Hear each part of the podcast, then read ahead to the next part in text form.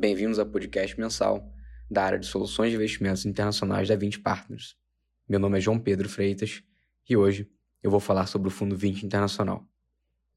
No mês de dezembro, e em dólar, moeda de referência dos investimentos, o fundo teve um retorno de mais 3% contra 0,2% do benchmark Tesouro Americano de 3 meses, mais 2%.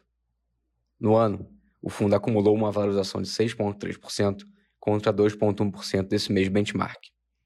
Em real, o fundo teve um retorno de mais 1,8% contra menos 1% desse benchmark, e no ano teve uma alta de 14,5% contra 10%.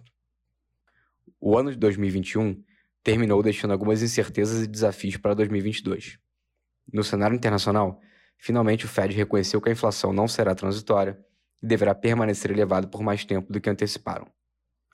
Nessas condições, se moveu mais agressivamente rumo ao aperto monetário, indicando que acabará com o QE ainda no primeiro trimestre e sinalizando três altas de 25 bips no juro americano em 2022 e mais três em 2023.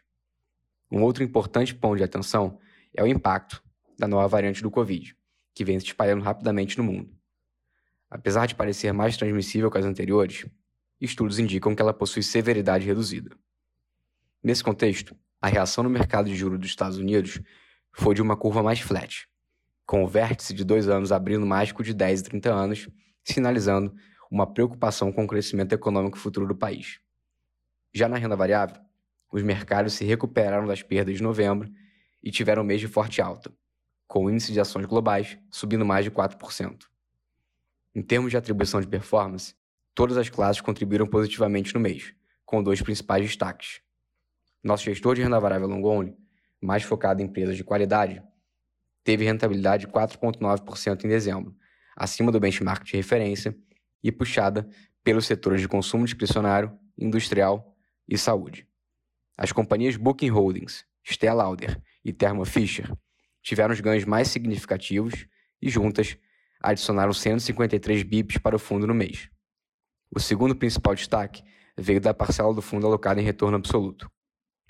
Nosso gestor que utiliza modelos quantitativos para montar posições de valor relativo dos mercados de renda variável e em menor escala, nos de renda fixa, teve uma performance acima do esperado e subiu mais 5,4% no mês, contribuindo bastante para a rentabilidade do 20 internacional. Em termos de posicionamento e alocação de capital, seguimos reduzindo nossas posições em renda fixa e aumentando o retorno absoluto, que, na nossa visão, possui uma relação risco-retorno mais favorável no atual cenário de mercado. O fundo hoje está com cerca de 46,5% em bolsa global, divididos em gestores long only e long bias, 23% em retorno absoluto, divididos em gestores de valor relativo e macro discricionário, e 30,5% em renda fixa ou caixa, divididos entre a subclasse crédito corporativo, crédito securitizado, global multissetor e renda fixa Brasil. Além disso, conta como estrutura de opções para hedge cambial tático contra eventos extremos de apreciação do real versus dólar. Terminamos por aqui. Agradeço a todos pela atenção e até o nosso próximo podcast mensal.